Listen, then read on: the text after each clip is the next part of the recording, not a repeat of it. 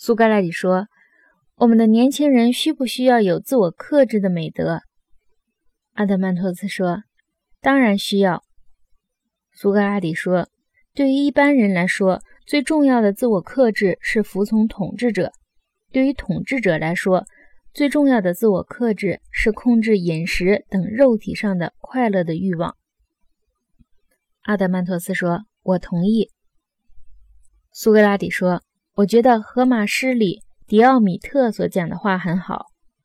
朋友，君且坐，静听我一言。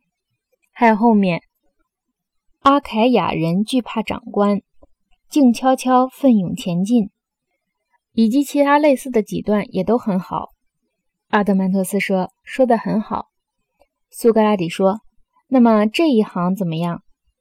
狗眼鼠胆，醉汉一条。后面那几行你觉得好吗？还有其他诗歌散文中描写庸俗不堪、犯上无礼的举动也好吗？阿德曼托斯说不好。苏格拉底说这些作品不适于给年轻人听到，使他们失掉自我克制。要是作为一种娱乐，我觉得还勉强可以。你的意见呢？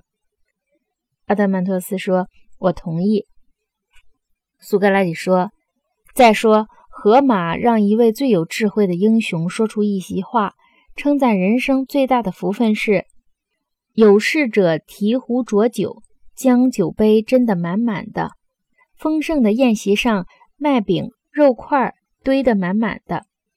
年轻人听了这些话，对于自我克制有什么帮助？还有听了‘生民最苦事，独有饥饿死’。”或者听了关于宙斯，当其他诸神夜已睡乡，他因性欲炙热，仍然辗转反侧，瞥见赫拉浓妆艳抹，两情缱绻，竟迫不及待露天交合。宙斯还对妻子说：“此会胜似初次幽会，背着他们的父母。”于是他将一切谋划顷刻忘怀，以及听了关于赫淮斯托斯为了战神。阿瑞斯和爱神阿弗洛狄特的情事，用铁链把他们绑住的事儿，对年轻人的自我克制有什么益处呢？阿德曼托斯说：“据我看来，绝对没有什么益处。